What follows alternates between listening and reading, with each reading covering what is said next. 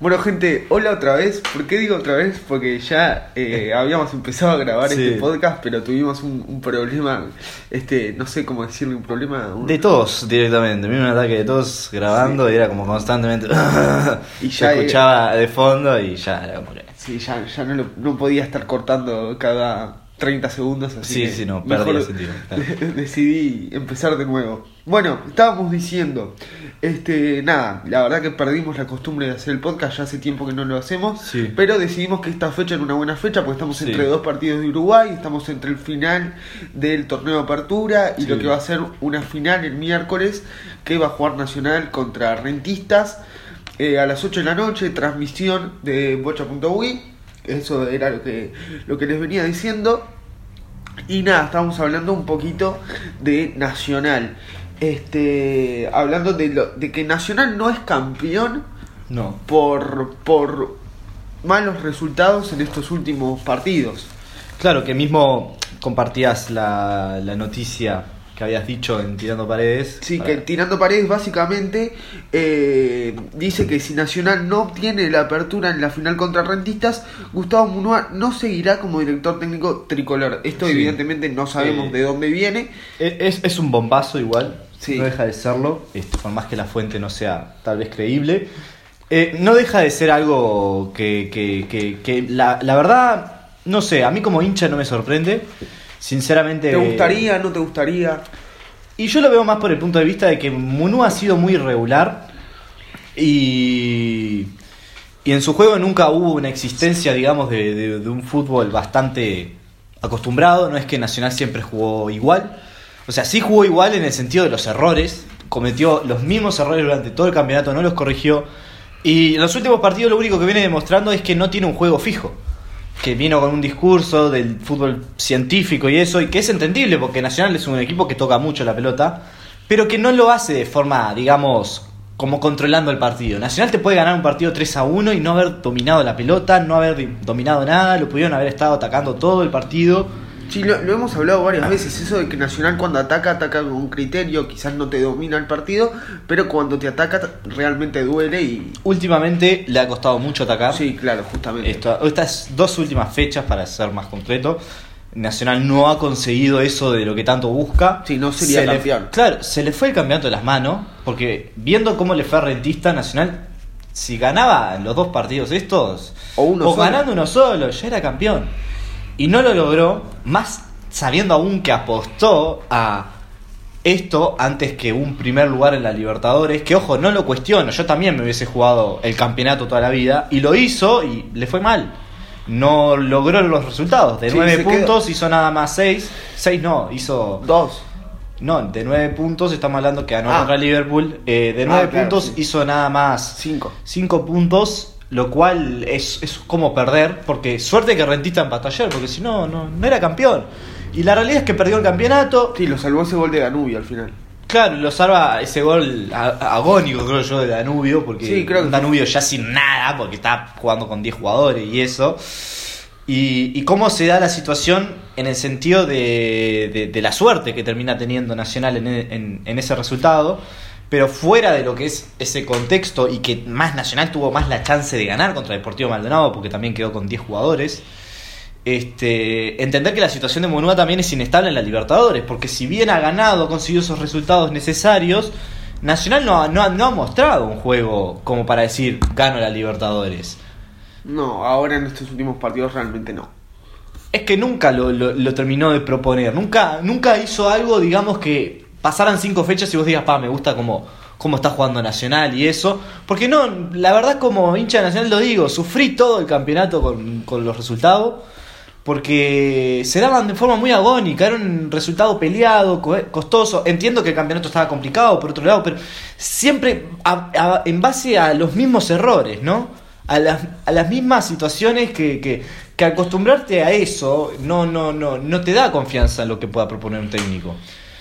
Entonces yo creo que si lo van a sacar, en realidad el mejor momento sería ahora, porque justamente Nacional, tal, le queda una fecha de Libertadores que entendiendo que está clasifi- clasificado a octavos, de repente no es tan importante, aún sabiendo que es necesaria para poder ascender, digamos, a la tabla y no tener que enfrentarse a equipos muy fuertes Sí. Bueno, lo más probable se va a tener que cruzar como River, Sí, pero vos me lo dijiste más de una vez. Sí. que para ganar la copa hay que ganarla a todos. Así que sí, Claro, hay que ganarla a todos, pero mejor llegar, llegarte a encontrar con los mejores, con los que más te pueden dar partido En las fases finales. en las fases finales, porque ya tenés al equipo más motivado. Ya tenés Claro. al equipo. Sí, sí. Tenés la copa ahí. Claro, está, está empujada la cosa. Igual todavía no sabemos muy bien cómo se van a dar las finales de la Libertadores. Como digo, tal vez nosotros pensamos que, que de repente Nacional, al buscar quedar entre los segundos, entre los segundos queda un cuadro tipo gremio y chapa afuera. Entonces tampoco es una cosa decir, bueno, son todos difíciles. A partir de octavos son todos difíciles y yo creo que sí, es verdad que tenemos que jugar contra Alianza Lima ahora, pero es un criterio de que Nacional puede jugar como quiera ese partido porque ya está clasificado. Por otra parte, lo que sí debería tener en consideración Nacional es que sí, evidentemente un cambio ahora sería lo mejor para poder llegar cómodos a octavos de final. Es Claro. decir, con un trabajo más planteado. Es decir, vos sos de la idea que si se va a cambiar a Munúa, el mejor momento es ahora. Claro, cosa No, de apostar una Libertadores con un técnico que ya haya trabajado Yo algo. quiero saber si vos creés que hay que cambiar a Munúa. Y yo en mi criterio personal no. Yo creo que hay que dejarle que, que trabaje todavía. Ha, ha demostrado dentro de todo como, como arrancó el campeonato y todo lo demás, ha demostrado que está con ganas de ganar algo. Este, yo confío en él, yo confío que los va a putear bien, porque más de una vez ha enderezado el equipo a base de puteada. Es un tipo que está total, constantemente gritando. Y que si bien en lo táctico ha fallado, le intenta buscar la vuelta para que Nacional no, no muera de alguna forma, como le pasó a Forlán en Peñarol. Entonces eso demuestra que Munua tiene una intención de trabajar y a largo plazo, porque es un trabajo que lleva tiempo el, el juego que tiene él. Por ese lado considero que Munua, en mi opinión hay que dejarlo, dejarlo que pruebe y todo lo demás, y que bueno, queda un intermedio, queda un clausura y queda una Libertadores por jugar, así que si quieren traer a alguien nuevo, espero que tengan a alguien más que, más que fichado, que sea mejor que él. Sí, sí, este, nada, también destacar, como estamos viendo los dos equipos que van a llegar a, a esta, a esta final de, de la apertura. El campañón de rentistas. El campañón de rentistas, que te lo comparaba en el que hicimos anteriormente con la campaña que había hecho Wanderers, que parecía Sí. muy buena, pero hace 5 o 4 fechas decayó muchísimo. Creo que no, no, no ganó más partidos, No. por lo menos sí, no ganó más partidos, me parece. Este, O sea, creo que ganó sí uno por ahí, pero mm, Wander perdió. Como, como equipo en sí venía haciendo bruta campaña, quedando primero, todo lo demás, y de la nada, pumba, se murió su juego, se murió todo. Este, al punto de que me, me- me comentaste que ya, ya se fue el técnico de Wander. Se fue el técnico y Wander ya tiene nuevo entrenador, este, ¿cómo se llama? Daniel Carreño. Este, una noticia que publicó Luca, el admin de River. Desde acá le, le agradezco mucho por todo lo que te están metiendo a la página. Este, pero nada, eso, resaltar lo que hizo Rentistas, que fue un campeonato realmente bastante regular Sí. para el equipo que es, para lo que se espera de, de- de un equipo así. Y bueno, este, nada, hablar de, de Peñarol, no sé si querés contar alguna cosita más de Nacional. Y de Nacional no. Y bueno, comentar un poco lo que ha sido la trayectoria hasta, hasta esta final, ¿no? Compararlo un poco con, con lo que fue Nacional anteriormente. Nacional, en estos últimos días que no hicimos el programa, jugó tres partidos, tres partidos totalmente distintos en lo que han sido su, su planteo, por eso hablé de ese juego tan este, poco regular de Munúa. Y bueno, arrancar con lo que fue el Nacional Liverpool. El Nacional Liverpool se vio un Nacional bastante seguro en el ataque, dando sus dudas realmente en la defensa, como lo viene haciendo principalmente por el lado de los laterales. Este, pero fuera de eso, fue bastante superior a, a Liverpool, entendiendo que arranca ganando en el minuto 4 el partido en Belvedere y que luego en el minuto 18 consigue, atacando, siendo más fuerte que Liverpool, convertir el, el segundo tanto, ambos por, por medio de Gonzalo Vergesio, que ha sido la gran figura en el campeonato para Nacional. Si Y- me contabas sí. que a vos te parecía que, no sé si me lo contaste en este podcast o en el anterior, Sí. que Nacional había llegado a donde estaba por, por la campaña que hizo, por ejemplo, Vergesio y los dos arqueros. Sí, sí, sí. Este fue en- gracias a Vergesio, creo que en el ataque que Nacional supo encontrar resultados más de una vez, dio vuelta a partidos, todo gracias a, a la aparición y la figura de él en el área rival y como capitán también ha levantado más de una vez al equipo y eso se nota bastante dentro de la cancha. Este, le mostraba algunos videos a Juanfri de cómo, cómo se pone Vergesio Sí, sí. y cómo, cómo destaca su figura, ¿no? Cómo No. pesa su, su, su imagen que hasta los, los jugadores rivales lo, lo, lo, lo, como que lo frentean un poco. Sí, ta- tam- estamos hablando de un video que de estos que se ven cuando se juegan partidos a puertas cerradas, que últimamente son todos. Sí. Este, que se ve cómo hablan los jugadores y se puede observar esos diálogos. Yo lo que rescato de ese video también es la intención del rival De buscarlo. De buscarlo, sí. Porque saben que es un tipo. El único problema que tiene Vergesio es el temperamento. Es un tipo que se te puede enojar de una forma brutal por una simple falda o una simple boludez que él vea. Entonces, sabemos que es un tipo que si lo, lo, lo judías y todo lo demás, te, te manda el codazo, te empuja, te mete la pata, lo hace. Picardías, pero más de una vez le han salido caras. Y como digo, tiene un pésimo temperamento y en cierta medida lo buscan. La manera que lo termina controlando y lo termina resolviendo, ¿no? La manera como le responde y todo lo demás, es una manera que habla de por qué termina siendo el capitán de, de Nacional en esta campaña que ha sido brutal la de Vergesio. Sí, sí. Este, bueno, en el segundo tiempo de Nacional Liverpool llega el tanto de, de Santiago Rodríguez de, de taco. O sea, Liverpool hace el gol y al minuto Nacional saca, pimba, y no es la primera vez que Nacional hace una cosa así, de sacar y hacer el gol. Este, yo lo había hecho en la Libertadores eh, a principio de año cuando enfrentó a Alianza Lima en Perú, que a los 12 segundos le hizo un gol. ¿O el de Tiago Vecino puede ser? No, de Santiago Rodríguez mismo. Ah, sí. Nacional es un equipo que arregla muy rápido lo que es en materia del ataque. Lo que digo, el ataque de Nacional, una cosa que se vio durante todo el campeonato es eso, es un ataque que, que no te lo esperás. Es como que o te llega por medio del contraataque o te llega de una forma que está armado para que en menos de 10, 15 segundos armen la jugada y ya es en el gol. Es un ataque rápido, es un ataque con seguridad y con bastante profundidad, bastante el uso de lo que tiene que ver con, con- con- Con las bandas. Claro, con las bandas, el uso de- de- del puntero, que es una posición que últimamente no se veía mucho en el fútbol uruguayo, Sí. y, y- y su figura, lo que es materia de centros, lo que es materia de, de muchas cuestiones, también el uso de los laterales en ese sentido. Nacional es un equipo que cuando llega al área rival a veces aparece con seis jugadores. Y, y- y eso es lo que habla mucho del mérito de Munúa en lo que fue en el ataque. ¿Qué pasó? Pasamos al siguiente partido, Boston River, y lo que fue después el partido contra Deportivo Maldonado. Nada, Nacional llega al partido contra Boston River en la punta, más sabiendo que, bueno, Rentista había ganado antes, entonces como que Nacional sabía que sí o sí tenía que sacar buen resultado para no perder la punta. Este, no logra concretar nada en lo que es el ataque y eso no lo veía desde este aquel Nacional Progreso, me parece que Nacional igual lo gana ese partido porque al principio sí lo arrancó bien, sólido, pero como que le terminó costando mucho resolverse en el ataque Nacional Boston River.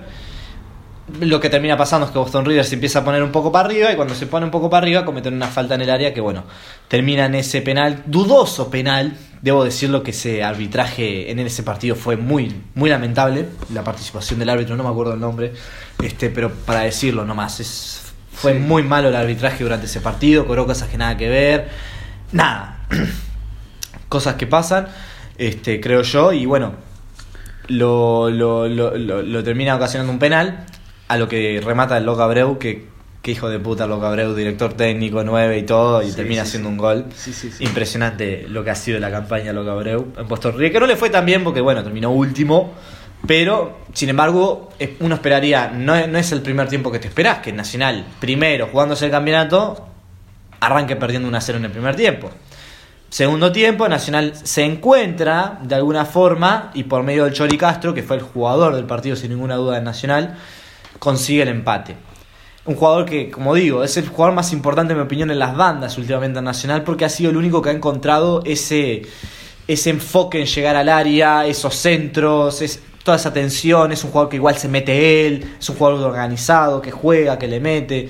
Un, un tipo que a pesar de, tener la edad que tiene, demuestra que, que está para más y que se nota mucho su figura dentro de la cancha y en los últimos años se ha notado mucho, sobre todo en la presencia sobre los juveniles. Estimula mucho ese juego de los juveniles. Este, Santiago Rodríguez, por ejemplo, es otro jugador que aparece últimamente mucho en el ataque de Nacional, que está siendo muy clave. Un jugador que ha sido bastante desnivelado lo que ha sido su nivel durante toda su carrera desde, que- desde su debut. Sí. Pero cuando se encuentra y empieza a enfocarse, las cosas le salen. El tema es cuando no le salen, ya es como que se distorsiona. Quiero, quiero hacerte un paréntesis Sí. para hablar de, de lo que hablábamos hoy de, de Amaral, se lo vio bastante, bastante gordo en el, en el partido este contra el Deportivo Maldonado. Sí, sí, sí. De Amaral, sí, ya, ya, ya vamos a llegar un poco. Pero lo que quiero decir, este partido contra Boston River, Nacional se encuentra de esta forma. Y lo que digo, en el sentido de los cambios que hubieron y eso, se intentó algo, pero lo que pasa es que en el minuto 65 echan al Chori Castro. No entendí mucho la situación, pero lo que sé es que primero le cometen una falta a él, que el juez no cobra. Él va, le, rec- le recrimina al juez y el juez se la agarra directamente con él. Se ve que en el intercambio de palabras el, el Chori directamente se fue al carajo con lo que dijo o algo, porque yo supongo, no sé, le tenés que putear hasta, hasta la familia de- de- del tío, más o menos, para, Sí, que sí. Te, para que te eche. Para que eche al Chori Castro, aparte. No estamos hablando de un jugador temperamental, estamos hablando de un jugador normalmente tranquilo que justamente lo que hace es demostrar la profesionalidad dentro de la cancha y, y sobre los demás compañeros y me sorprendió esa, esa expulsión que bueno, como digo, la- el arbitraje estuvo inestable, faltas que cobró muy mal, tarjetas mal, mal sacadas y... Sí, la gente nacional realmente muy disgustada con. Con el arbitraje sí, porque te pones a pensar el arbitraje costó un penal mal cobrado y costó que echaran al Chori Castro. Y el Chori Castro estaba haciendo figura en Nacional. O sea que Nacional no solamente por un error arbitral termina per- eh, con un resultado negativo para el final del primer tiempo, sino que solamente después pierde a su figura. Que si pudo haber sido culpa de él o no, no lo juzgo, pero eh, la reacción del Chori Castro para que el árbitro lo eche es ba- en base a que no le cobró una falta antes. Claro. O sea, si él hubiese cobrado bien la falta, desde un principio, nunca hubiese habido esa reacción. Sí, bueno, claro. a- Y, a y estoy seguro que la puteada de Chori Castro ya venía por, por el mambo de que este loco está cobrando cualquier cosa. Claro, igualmente lo que estás contando explica lo que pasó, pero para nada justifica. No, no justifica No cuál fue nada, una reacción ni nada por el estilo. Lo que digo es que, digamos que desencadena todo el hecho de, de una- un mal arbitraje. Porque un jugador que llega al punto de putearte de esa forma es porque un jugador que está viendo que estás haciendo cualquier cosa para cobrar. Porque entendamos que es el Chori Castro, no estoy hablando de que pasó con Vergesio ni nada. Es el Chori. Claro. Por otro lado, pues claro, Nacional queda con 10 y se le complica después dar vuelta al resultado. ¿Por qué? Porque se te complica porque tenés que mantenerte también vos firme, cosa de que no te vengan a atacar. Y bueno, Nacional no consigue nada después de, de la expulsión del Chori. Pasamos al partido contra Deportivo Maldonado. Bueno, la misma inestabilidad del anterior partido. Nacional no se encuentra en el ataque. No se encuentra para nada en, en lo que es la, la, la- la defensa tampoco. Este, como digo, llega primero el gol de Deportivo Maldonado. Muy mal nivel de, de Vinicius. Vinicius, Vinicius, mira, es un jugador que a mí me gusta atrás, porque es un jugador que, que mete. El tema es que lo que tiene Nacional atrás es un mal juego, ya de por sí, un mal balance. Nacional no, no, no tiene las fichas bien metidas para organizarse. Yo ayer principalmente me puse a enfocarme más en eso, porque dije, ¿sabes qué? No le voy a dar tanta bola al resultado del partido, porque de repente me voy a decepcionar por cómo, cómo jugó Nacional en el anterior partido. Yo dije, le voy a prestar más atención al juego de Nacional. Y yo veía que, por ejemplo, Vinicius se animaba más a defender que Corujo. Entonces salía más de su posición. Entonces, si tu compañero sale de su posición, vos si ves que el juego está por ese lado, no te quedás parado viendo lo que va a hacer. No, vas y lo cubrís. ¿Entendés? Más sabiendo que tu marca no la tenés porque están jugando por ese lado ellos. Y eso es lo que se veía. No había. No sé si es que falta de diálogo, no sé si, es que es falta de, de- de- de- de estar bien parados. Atrás Nacional es inestable atrás. Desde, desde siempre, de que arrancó la, la temporada Nacional es muy inestable. Sí, con lo que ha sido la que recuperación. hablamos hasta en el primer podcast. Claro, el gol, el gol que se come Nacional es un gol que ya, ya no, no ocurría tanto. Ese es el gol que justamente Nacional estaba resolviendo no comerse, que es un gol en un pase en profundidad. Conecta mal, queda el de Deportivo Maldonado, le llega a él la pelota prácticamente a los pies y encara y, hace el gol. Este. Nuevamente el gol de Nacional, el error llega por los laterales, pero esta vez llega por, por un fallo de los centrales. Este, como digo, no sé si es que no se hablan o qué, es como tener dos torres que no, no, no hacen nada prácticamente, porque tener esos centrales, porque son brutos centrales, yo nada más les digo, son brutos futbolistas, y no poder aprovecharlo bien habla mucho de las tácticas de la defensa de Nacional. Y de un tema interno que podría llegar a ver o no, la verdad, no, no lo sé, no lo sé para decirte, y serte sincero. Lo que sé es que Nacional, como digo, lo único decente que tenía Nacional en todo el campeonato era el ataque, ahora no lo tiene le costó. Vergesio no existió en los últimos partidos. Y no lo culpo, es que la pelota ni le llegó. Nacional casi no ataca, Nacional no conecta, Nacional no, no, no, no, no llega, no concreta. Y cuando realmente lo hace ya es tarde, ya se te fue el partido, no estás resolviendo nada. Mucho juego pasivo Nacional. Me Claro, hay mucha falta de profundidad, mucha falta de intensidad en el ataque y, y- y mucha falta de intención. Como digo, mucha lentitud también. Nacional no arranca bien la jugada, no arranca con velocidad. El único que más lo bien aparece rápido es Santiago Rodríguez, que un poco así se conecta a la jugada del gol. Bueno, no, la jugada del gol directamente fue un, fue un centro, no sé cómo, cómo es que termina concretándose. Sé que fue un entrevero ahí de tanto remate y tal, la termina empujando Carballo, creo que al final es, que hace el gol. Eh, eh, un, empate necesitado de Nacional, como diciendo, loco, si pierdo hoy, literalmente le regalé el campeonato de Nacional busca ese empate, lo consigue, después queda con un hombre menos deportivo y no logra nada Nacional, no concreta nada. Por lo cual yo considero que Nacional llega mal a esta final por lo que es el juego. Nacional llega inestable, Nacional llega a, encarar como sea. Ojo, puede proponer algo, tiene, tiene bastante para proponer y yo creo que Munúa tendría que elaborar eso proponer. bastante peor que, que, si la final hubiera sido hace dos semanas, donde. Es que hace dos semanas la, final nunca hubiese pasado porque Nacional directamente ganaba los partidos. Si no se hacía todo este salteón de fechas que se hizo, Nacional hubiese llegado regular y Nacional hubiese concretado algo más entretenido para el campeonato, para, para haberlo ganado. Ahora lo que queda es justamente la final y yo creo que Rentistas este, corre con un poquito más de suerte con lo que es materia futbolística, pero Nacional tiene mucha presencia sabiendo que es un cuadro grande y sabiendo que es muy decisivo para mucha gente ese partido, no solamente para lo que va a ser el, en sí lo, que es el futuro, sino que sí, literalmente corre en riesgo hasta el puesto de Munúa posiblemente, y yo creo que se van a apostar con todo. Es ir a jugar con todo, el Chori llega, porque entendamos que la falta de Chori mismo contra Deportivo se sintió, entonces el Chori llega al partido contra Rentistas, posiblemente Oliveros se dice que podría llegar, pero es complicado, tiene que venir de Quito y en el día mismo creo que no va a llegar, porque mismo creo que también tiene que hacerse un hisopado. Así que la única forma de soñar que llegue sería que el maestro no lo hubiese dejado subirse el avión para ir a Ecuador ahora. Este, pero bueno, lo, lo, lo único para destacar es eso y también conversar un, conversar un poco de lo que va a ser la transferencia de Nacional en este mercado. Posible llegar al Rafa García, como digo, el jugador tiene la intención de llegar, está practicando en Boston River, creo que lo habíamos comentado al principio. Y bueno, por otro lado, eh, Nacional está buscando el equipo al paraguayo Jaquet, un mediocampista que llegó, este, creo que mismo de Nacional de Paraguay, no me acuerdo muy bien. Eh, no ha demostrado, no ha hecho lo que Nacional quiere, lo que el técnico pidió, entonces Nacional quiere buscar un cuadro, eh, no sé, algún cuadro chico de última que esté necesitando algo, puede ser que lo lleve, mismo tal vez algún cuadro de Paraguay. Pero la intención de Nacional es no seguir teniéndolo en cuenta. Y nada, nada más para agregar. Y, bueno, coménteme usted qué, ha sido el trayecto del conjunto aurinegro hasta ahora en este campeonato, para hacerle una breve Sí, una, una conclusión, para darle una conclusión a lo que fue este a lo que fue esta, esta mala campaña de Peñarol en este torneo de apertura, que eh, termina como resultado, Peñarol queda a 4 puntos de los punteros, es decir, con 24 puntos. Le ganó a Progreso 2 a 1 con goles de los defensas y después empató con Fénix 0 a 0 en un flojo partido de, de todo lo que es el ataque. Esto, estos flojos partidos en el ataque y todo, no sé, la verdad yo no pude ver este último partido contra Fénix. Mm. Eh, sí sé que eh, le comunicó hoy o sea, le comunicó hoy no, ya había hablado con Chisco para que, diciéndole que no va a seguir formando parte del plantel después de fin de año, o sea, que se vaya buscando equipo.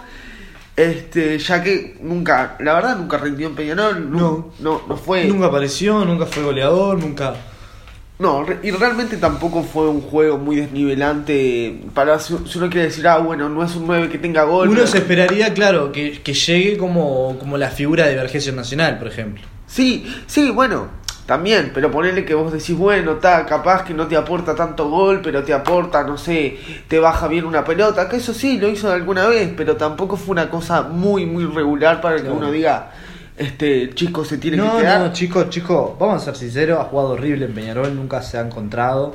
Sí.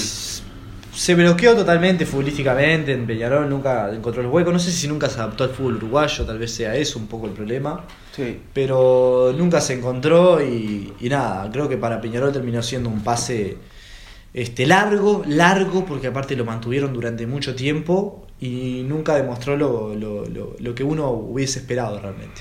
Sí, bueno, también, este, sí, quería buscar eso, ya que re- eh, viene de, de Nacional de Paraguay, que Sí. habían quedado dudando ahí, quería corroborar ese dato. Bueno, Peñarol, que lo tengo acá, comparte, en, el- porque se viene el torneo intermedio después de, de lo que va a ser esta final entre Nacional y, y Rentistas, comparte el grupo con River, que va a jugar el partido, la primera fecha, el 17 o 18 de octubre, con Defensor, que va a jugar la segunda fecha el 24 o el 25 de octubre, con Deportivo Maldonado, que va a ser el 31 de octubre o el 1 de noviembre, con Fénix, que va a jugar el 7 o el 8 de noviembre, con Boston River, que va a jugar el 10 o el 11, y con Danubio, que va a jugar el 14 o el 15 de noviembre. Después, el otro rival va a depender de quién gane Claro.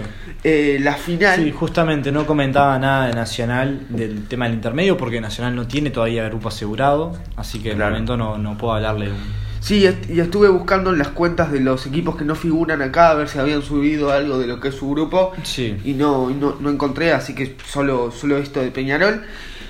Eh, lo otro, eh, a ver, nada, va a dep- o sea, en realidad el que pierda el partido, el que pierda esa final, Sí. este va, va a pertenecer a la serie B de lo que es este el torneo intermedio. O sea que va a depender mucho de ese partido si va a haber clásico o no. Claro, que si Nacional pierde el clásico, si Nacional gana, no. no. Así que nada, eso es, es realmente importante. Después, este, nada, me parece que en Peñarol, bueno, comentar lo que fue el flojo partido del ataque, como ya les dije ante Fénix, lo que fue un buen partido parece ser contra contra Progreso, que no lo pude ver, por eso no, no puedo comentar mucho. Estuve ocupado estos, este- estos fines de semana, por eso no, no puedo hablar mucho, la verdad. Pero este otras cosas que le quería comentar, bueno, este jugó jugó Uruguay, le ganó a Chile, polémico partido en el Sí. centenario. Me parece que también son cosas que pasan en Sí, vi muchos chilenos ahí reclamando y es como, está loco, no rompa la pija, boludo. Nosotros no, no, no le pagamos a los jueces para que sean así. Claro, sí. Tipo, si son mongólicos no saben cobrar con el bar, no es nuestro problema. Eh, Lo tiro así nomás, ¿sabes por qué? Porque saltan ya con esas teorías de mierda a las redes. Que por cierto, quiero comentarles una cosa. Tipo, hacer un paréntesis re contra a lo que es el programa, pero eh, yo, yo ya no voy a usar tantas redes. Yo no voy a estar más mirando redes. Eh, tomé una decisión personal de mi parte porque me parecen re tóxicas para la vida. Yo también cerré mi Instagram. Sí. Solo me quedé con Bocha por una cuestión de que. nada, claro, no o sea, cerrar. las redes no aportan nada desde mi punto de vista, así que tranqui, gente, o sea, tampoco le voy a decir que se sigan las redes, a nosotros nos sirve para que sigan a Bocha y que estén pendientes más o menos de lo que es el podcast, pero como digo, ¿no? Es por decisión personal, pero posta que lo, lo que vi en las redes es un ataque constante, ¿no? A lo que es, ah, los uruguayos esto y que lo otro. No, si bien es verdad, Uruguay fue muy inestable en el juego, fue desastroso prácticamente, Sí, los goles de todo- Uruguay totalmente válidos. Sobre todo la salida desde el fondo. Sí. O sea, me parece que hubo un muy mal partido, sobre todo de Cáceres y Coates. Como que no se entendió el, el, el fondo de Uruguay, le costó mucho aportar para lo que fue el ataque mismo, ¿no? Porque apenas vimos la figura de Suárez, por ejemplo, Sí. y, y eso destaca mucho Bueno, la, la pero falta una figura llegada. de Suárez que siempre termina apareciendo, porque vos fíjate que aparece en el primer gol, es él quien comete el, pe- eh, No, quien- quien claro, hace el, penal. sí, claro. Y también es él el que en el segundo gol molesta a Sierra Alta, el central chileno, para que despeje de la manera que despejó, Sí. para que después Maxi Gómez pueda rematar. O sea, me parece que Es partícipe en la jugada. Sí, termina siendo una figura importante, pero justamente no pudo ser más por lo que fue también su juego, no, no jugó un gran partido tampoco. No. Este, nada, Uruguay con muchos problemas para salir desde el fondo. En ataque sí era otra cosa. Tenemos decisiones encontradas ahí con lo que fue el partido de, de Brian Rodríguez. A mí Sí. me pareció uno de los pocos jugadores que, de Uruguay que realmente desniveló en el ataque. Sí, yo, yo considero igual de todas formas, o sea, yo lo que compartía la otra vez, estábamos conversando antes de este tema hace unos días, es que justamente, mi opinión, no es que Brian Rodríguez no, no haya sido más denivelante que los demás, mi opinión, la mayoría en el ataque de Uruguay, por no decir todos, jugaron mal. No encontraron la vuelta. No le encontraron la vuelta para romper ese, ese esquema de Chile. No le encontraron la vuelta en los pases. No le encontraron la vuelta en, entenderse con los laterales. Que eso también costó mucho. Uruguay es un- un equipo que ha, ha jugado mucho con los laterales últimamente. Y que se vio más el tema del laburo de Viña, más en lo defensivo que en el ataque. Y un Cáceres que no existió, a decir la verdad. Pero por lo que Opino yo, o sea, ninguno encontró la vuelta. Si bien es verdad que Brian es un, es un jugador que, hace- que sabe quebrarse de alguna forma y meterse entre los jugadores, no, no, no, no llegó nunca a, a concretar nada de lo que propuso. Y eso es lo que se Bueno, termina pero es el artífice, por ejemplo, de la jugada del penal. Claro, eso, eso no se niega, termina siendo en ese sentido partícipe, pero como digo, para que Uruguay haya hecho un juego bastante bueno en el ataque, tuvo que haber hecho más goles, en mi opinión, porque Sí. se pudieron haber dado las circunstancias por cómo se estaba dando el partido. Sí. Entonces me parece que Uruguay debería en algunos aspectos tratar de mejorar en ese sentido en el ataque y en el uso de los laterales y sobre todo en el armado del juego. Sí. ¿no? Que termina siendo caro. Los que mejor jugaron, en mi opinión, fueron los, los mediocampistas. Sí, muy buen partido de Valverde. Si hubiera entrado... Primer gran tiempo de Bentancor. Bentancor fue el mejor en el primer tiempo porque fue literalmente el alma de lo que fue el ataque de Uruguay Sí. y, y cómo aportó también bastante la defensa. Resaltar esa pelota de Valverde que pega en el travesaño. También al principio del partido. Los, dos mejores fueron los centrales, en mi opinión, se comieron Los, mediocampistas, claro. Claro, eh, los, me- los mediocampistas. sí, los centrales dejaron un, un poco que desear, sobre todo en la lentitud de Coates. Este, y nada. Ah, va- vamos a hablar un poquito del penal de Coate. El penal Sí. de Coate... A ver, a, A mí, ver qué opinamos, a ver qué opinamos. a mí me parece realmente, Sí. siendo totalmente objetivo, que no es penal. Pero te digo la verdad, si me toca en contra, te lo reclamo toda la semana. Es que sí. O sea, si te soy sincero, si me toca en contra, lo reclamo toda la semana. Con el librito en la mano, como se suele decir, Sí. Es una jugada donde él está intentando esconder la mano para que la pelota no le pegue. Sí. Y justo igualmente le toca la pelota en el brazo. Así Claro. que, nada, me parece que por eso no se termina cobrando. Me parece que se analizó en el bar. Era obvio que la gente de Chile se iba a poner como se puso por la rivalidad que existe entre Uruguay y Chile. Por lo que les venía contando, que si a mí me toca en contra, lo reclamo toda la semana. Así que, nada, eso. Y también porque a Uruguay. Mira, te, te puedo decir también que yo, el penal de Uruguay, o sea, el penal que convierte Suárez, quizás no lo hubiese cobrado. Porque es una pelota que antes de pegar en la mano del chileno, Sí. pega en el cuerpo. O sea, él no, no intenta interceptar la Claro. pelota con la mano, es simplemente que la pelota le rebota y le da la mano Sí.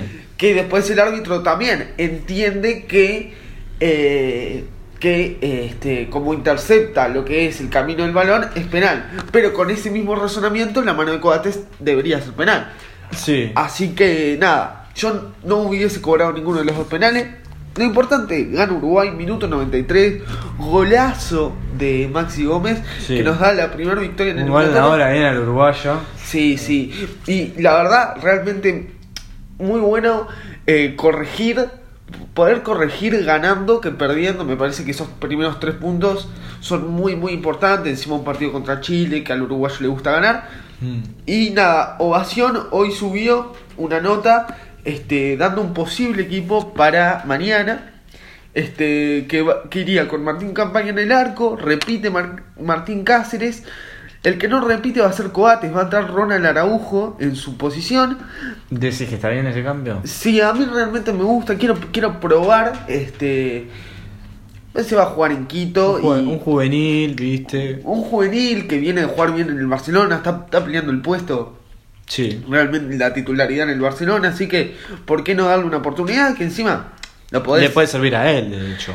Claro, exactamente, y además después lo podés sacar y...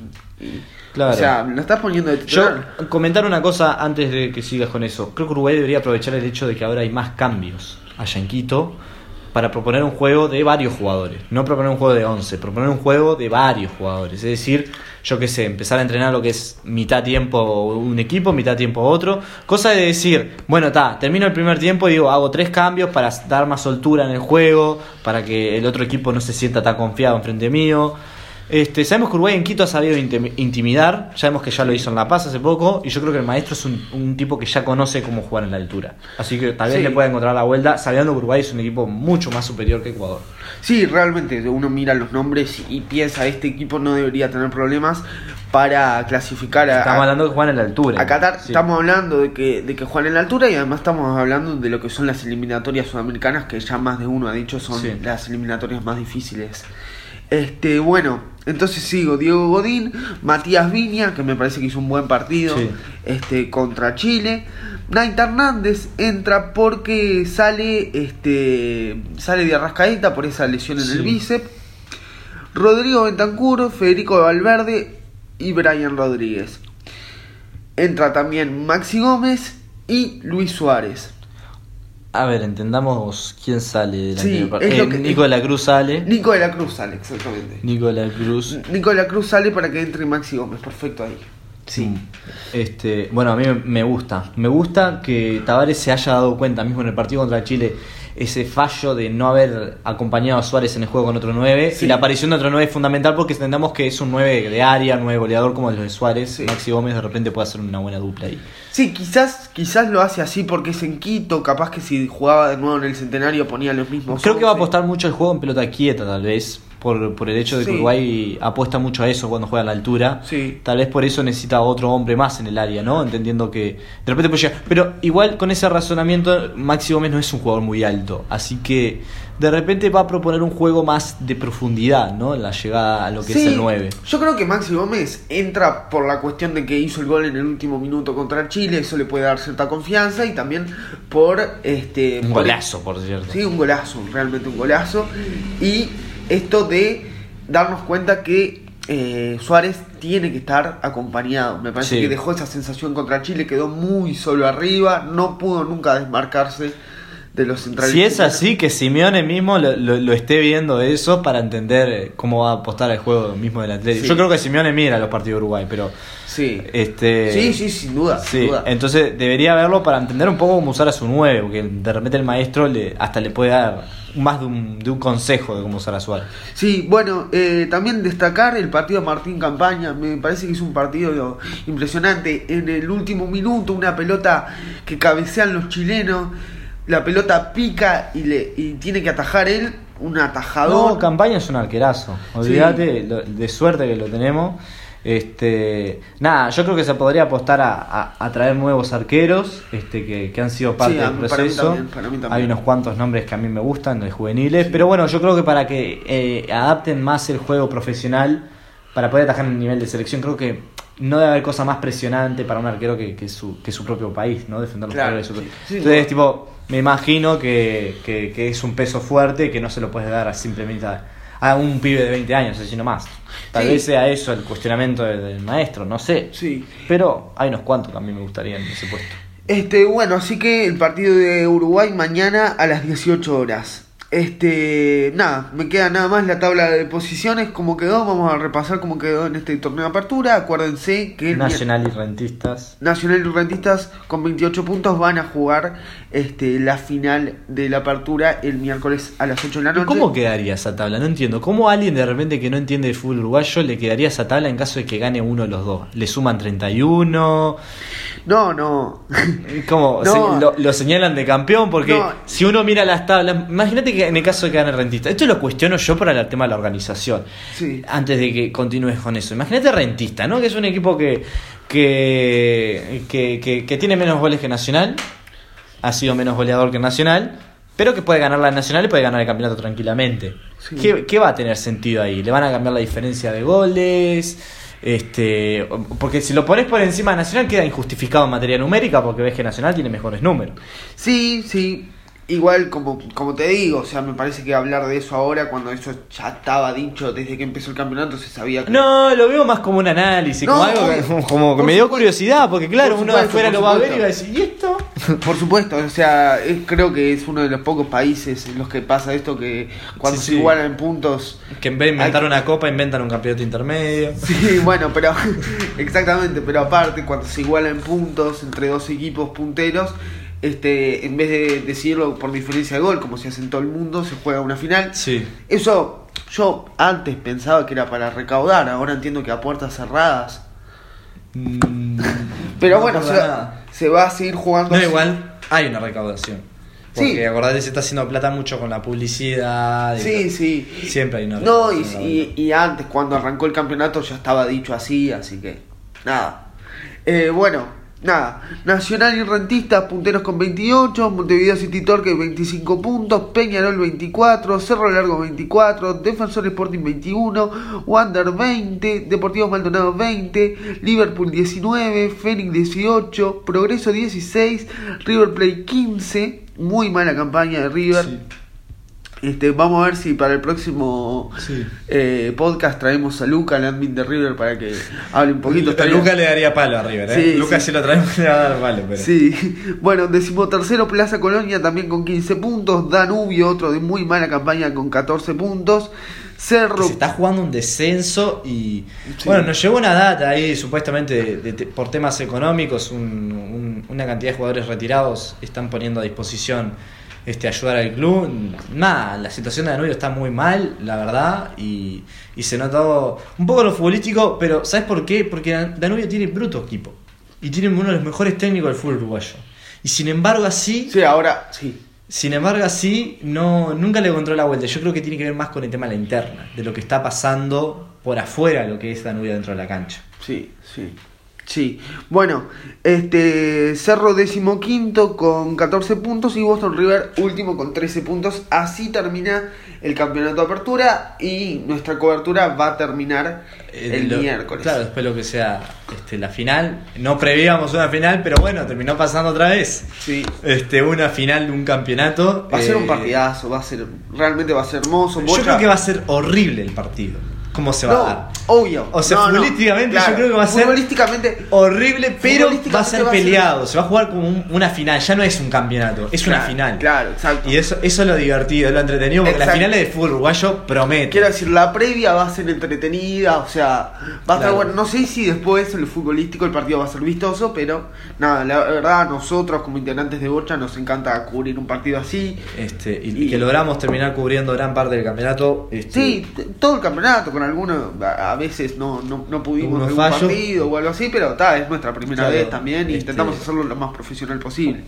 Este, pero nada, yo comentar una data antes de terminar que ocurrió en el día de ayer, ayer o antes de ayer, no me acuerdo cuándo fue, pero este la Liga del Interior, como bien sabrán, se está jugando, la Liga de Selecciones del Interior se está jugando.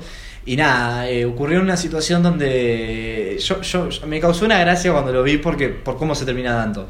Eh, jugaban salto y cerro largo, Sí, Estaban jugando en salto. Este, y nada, hay una conexión, digamos, de, de- eh, al final sobre la hora, iban 2 a 1 y Cerro Largo como que lo logra empatar. sí. O no sé si iban 1 a 1 y Cerro Largo convierte un gol. El punto es que eh, el juez anu- anula el gol porque entiende que hay una falta en el ataque. Y claro, un gol en la hora, minuto 97, faltaba un minuto todavía para jugar. El juez, por el quilombo que se armó, el relajo que se armó, decide suspender el partido. ¿Qué Lo, lo, lo, lo que dice el reglamento, por ejemplo, de AUF sería que los puntos van para salto, pero creo que se manejan con otro tipo de alineamientos porque supuestamente dicen que es posible que Cerro Largo tenga que volver a salto para jugar ese minuto de partido. Es decir, tienen que hacer más de 490 kilómetros, creo- no sé si era una cosa así, Wow. para volver a jugar este, los minutos finales ante... No, un, ese- un datazo, pero una cosa nada más pasa en el fútbol uruguayo, ¿entendés? Para jugar un minuto, tener que hacer tremendo viaje. Sí, me acuerdo que pasó una vez. No, en Alemania lo que había pasado era que el, el partido se paró como 20 minutos y después volvieron a jugar un minuto, pero no es lo mismo. No. Estamos hablando de, de hacer 400 kilómetros, o sea que. Sí, sí, sí. Es como. De repente, claro, uno diría por un tiempo, 20 minutos vale la pena. No sé a qué va a pelar Cerro Largo, lo único que sé es por un minuto. ¿Qué vas a jugar un minuto? Me imagino el desprolijo que sería. La, tipo, me imagino toda la tentación de los jugadores de Cerro Largo jugando ese partido, ¿entendés? Toda la. Pa, loco, venimos a bajarnos de bondi, dale, dale, que ya sale de bondi. es como- Es que no sé. Se jugaría, no sé, todos a, a matar. o Sería. sea, es más lo que vas a calentar que lo que vas a jugar. Es que literal, no sé si el juego opinaría para dar más minutos. La verdad no sé. Yo creo que a disposición para mí deberían jugarse todo el tiempo reglamentario o algo por el estilo para que no, no sé, que no sea tan al pedo el viaje, no sé, de alguna manera, o que se haga todavía, porque tal vez, por cómo sea- sea, ellos generaron la situación, es posible que se suspenda, ojo. Sí. Pero me pareció impresionante ese datazo. Fue como que lo vi hoy y dije, no puede ser un minuto. y tipo. Pero para que se den cuenta, fútbol uruguayo en su máximo esplendor. Pero nada, gente, este, bueno, vamos cerrando. No sé si querías comentar algo más. Sí, deja, quiero, quiero ver el- este, esa data para... Yo la tenía en Twitter, ¿sabes? No, mira, acá lo tengo, a ver. Va- vamos a, hablar un poco de... Para, para corregir un poco los detalles de esa historia que realmente no, no la tenía. El fútbol del interior sacudido por el escándalo de un partido donde el árbitro se fue de la cancha. Salto y Cerro Largo protagonizaban el domingo la semifinal de la Copa de Selecciones cuando un gol validado y el luego anulado generó una rebelión. O sea, era un, un gol que ya lo habían validado Sí. y que después Lo invalidó. lo invalidó. Sí. Este, el partido estuvo detenido media hora. El árbitro se fue al vestuario y la incertidumbre sobre el final quedó flotando. Estadio Dickinson de Salto, Cerro Largo va, tiene dos jugadores menos, pero los 7 minutos de tiempo de adición que otorgó el árbitro Eduardo Ah, Cas- encima de eso, puede ser que pierda por default porque el árbitro dijo que echó a más de uno. Y Cerro Largo tenía nueve jugadores en cancha. O sea que es posible que pierda por default también. A ver, a ver, déjame leer un poquito más. Eduardo Castillo alimenta su ilusión de lograr la hazaña. Ah, pero tienen que ir a jugar 7 minutos o uno. Supuestamente uno. Dice, pero los 7 minutos de tiempo de adición que otorgó el árbitro Eduardo Castillo alimentan su ilusión de lograr una hazaña. El equipo Arachar necesita un gol para forzar los penales y mantener vivo el sueño de clasificar a la final de la Copa Nacional de Selecciones de eh, Fútbol del Interior. En el último minuto la pelota viaja al área... Ah, claro, sí. En el último minuto la pelota viaja al área de salto. El golero local es embestido en el área por un rival, la pelota entra, el juez marca gol, escándalo. Los jugadores salteños se le van encima, Castillo da unos pasos y gesticula que el gol no es validado y habla con sus asistentes por el intercomunicador. Se genera un tumulto, los reclamos suben la temperatura, minutos después los jugadores de Cerro Largo corren gritando el gol, pero lo cierto es que luego de más de media hora la terna se retiró custodiada por la policía y la incertidumbre gobernó la escena. ¿Qué pasó? ¿Quién ganó el partido? ¿Cuál de las dos selecciones clasificó en la final? El fútbol del interior se vio sacudido el domingo por un escándalo que se deberá resolver en los tribunales de OFI a partir de este martes. Digo mi opinión, le tienen que dar el partido a Salto. Sí, Ya está. Tipo, es como Cerro Largo, se mandó la cagada, la macana y todo lo demás. ¿Se puede cuestionar lo que hizo el juez? Sí, es como que pará, no loco, no podés prohibir un gol que acabas de cobrar. Tipo, ya está. Sí, Tipo, claro. si, si no lo viste, ya está, loco. O sea, Tipo, está- hay un- aparte fueron los líneas igual que lo- lo- le dijeron. Che, mira que hubo una falta ahí. claro, o sea, hay un error del juez en validar primero el gol. Sí. Pero después, la reacción de los jugadores de Cerro Largo es lo que causó toda la situación. Y digo, si fue Cerro Largo el que ocasionó la invalidez y todo lo demás, Salto no hizo nada ahí. Salto es como, bueno, está, vos cobraste la falta, yo iba a sacar Sí. y Cerro Largo armó quilombo. Me falta jugar un minuto y la aposta que el gol no es gol. ¿Qué pasa? Que Entiendo tampoco, hay la- claro, tampoco está claro si fue gol o no todavía, Claro. porque quieren verificar esa situación, no sé, lo van a hacer por medio de cámaras o algo. Y todo, no va a agarrar el tribunal esto, no es como que. Es, es uruguayo en su máximo esplendor. Bueno, nada, increíble historia que realmente no la sabía, me la acabo de enterar por, por medio de Agus y, y nada. Vamos terminando el podcast de hoy. Sí, vamos terminando y bueno, le traemos una cobertura de lo que va a ser la final, de lo que queda de los partidos eliminatoria. Este, y bueno, este, eso nada más para comentarles y, y nada, gente, un saludito. Vayan a seguir a Bocha y no se olviden de perderse mañana a las 6 de la tarde Uruguay-Ecuador y no se olviden de perderse el miércoles. No se olviden de perderse, no, no se olviden de mirar, no se pierdan el partido. claro. Exacto. No entendía una. ¿viste? Bueno, miren los partidos, gente, que van a andar. Bien, dale, nos vemos la próxima.